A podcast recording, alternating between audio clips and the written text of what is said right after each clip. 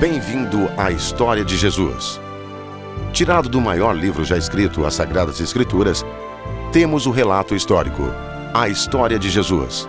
Esta narrativa dos eventos de sua vida e ensinamentos reflete seu impacto dramático na história humana. Suas palavras falam com autoridade, propósito e significado.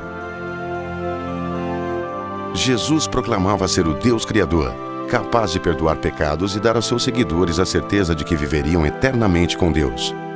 Através de sua vida, ele demonstrou seu miraculoso poder sobre a natureza, doenças e, por fim, sobre a morte. O fato de seu retorno à vida depois de morto tem sido celebrado mundialmente como o maior símbolo e promessa de esperança. Através de seus milagres e incríveis ensinamentos, este humilde carpinteiro da Palestina tem se tornado a pessoa mais fascinante de todos os tempos.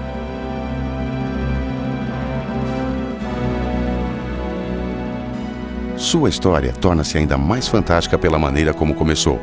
Numa humilde manjedoura de uma vila remota, bem distante dos palácios dos poderosos impérios de sua época. E apesar de um começo tão simples, seu impacto ainda é sentido, dois mil anos mais tarde.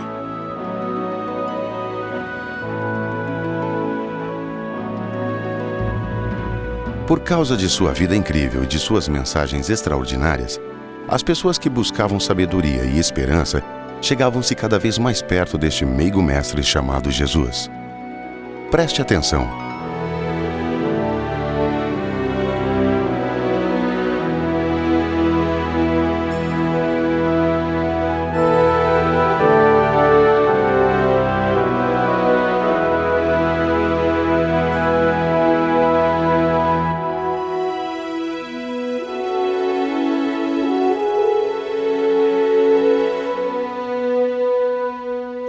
Nas primeiras três partes da história de Jesus, temos visto alguns aspectos de sua vida.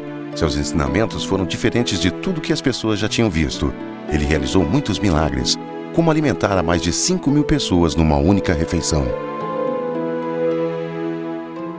Através de suas ações e palavras, e pelas vidas que tocou e mudou, pessoas de todo lugar começaram a entender que este simples mestre era extraordinário. A seguir, a quarta parte da História de Jesus. Louvem ao Senhor! Mostre-nos o caminho, Senhor. Por causa de seus ensinamentos diferentes a respeito de Deus e de sua compaixão pelos marginalizados, Jesus agrupava grandes multidões por onde quer que andasse. Um dia, ele e seus seguidores se aproximaram de uma pequena cidade, onde havia um cego pedindo esmolas à beira da estrada. Ei, o que está acontecendo? Me diz. É Jesus de Nazaré. Ele está passando por aqui. Jesus! Jesus! Ah, ah, filho de Davi! Tem pena de mim! Ah. O que você quer que eu faça? Senhor, quero ver de novo. Então veja. A tua fé te curou. Ah. Eu estou vendo. Eu vejo. Eu posso ver. Obrigado. Os milagres que Jesus fez confirmaram a sua declaração de ser o Filho de Deus. Seus discípulos o reconheceram como o Messias, escolhido de Deus. Numa tarde, Jesus os levou para o Monte Hermon.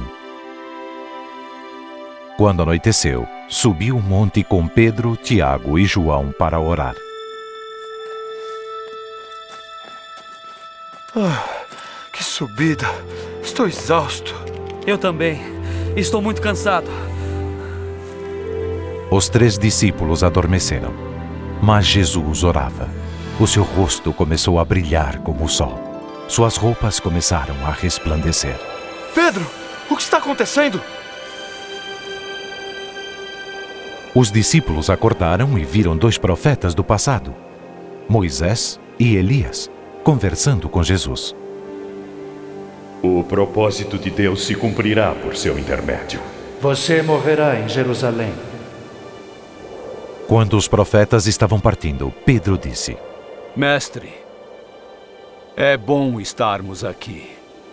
Vamos armar três barracas: uma para o Senhor, outra para Moisés e uma para Elias. De repente, uma nuvem apareceu e os envolveu. Tremendo de medo, os discípulos ouviram uma voz saindo da nuvem que dizia: Este é o meu filho, o meu escolhido. Ouçam o que ele tem a dizer.